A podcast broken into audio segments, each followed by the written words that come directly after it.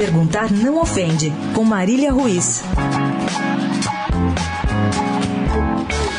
Para quem achou que o divórcio litigioso entre Neymar e Barcelona havia acabado, lamento informar que gastaremos tempo aqui falando do tema. Depois da transferência milionária do craque brasileiro para o Paris Saint-Germain, que ousou desafiar o poderio catalão depositando a multa rescisória, começou a guerra extra-campo. Sem glamour e com cara de programa de ratinho. Barcelona reclama da postura de Neymar, cobra uma multa e demonstra todo o seu papel de marido traído, chorando as pitangas para quem quiser ouvir o escândalo. Neymar não faz papel mais bonito, não. Deu declarações cuspindo no prato em que comeu por quatro anos, aliás, mais de quatro. Antes dos quatro, ele já havia ganhado dinheiro do Barcelona quando ainda estava no Santos. Ele também cobra dinheiro do Barcelona agora na justiça. A paz está longe, longe de chegar. Ontem tivemos mais um capítulo desse divórcio. Neymar resolveu passar seu dia de folga em Barcelona e chamou os antigos parças, Messi, Soares e Piquet, para a festinha do seu filho. Resultado?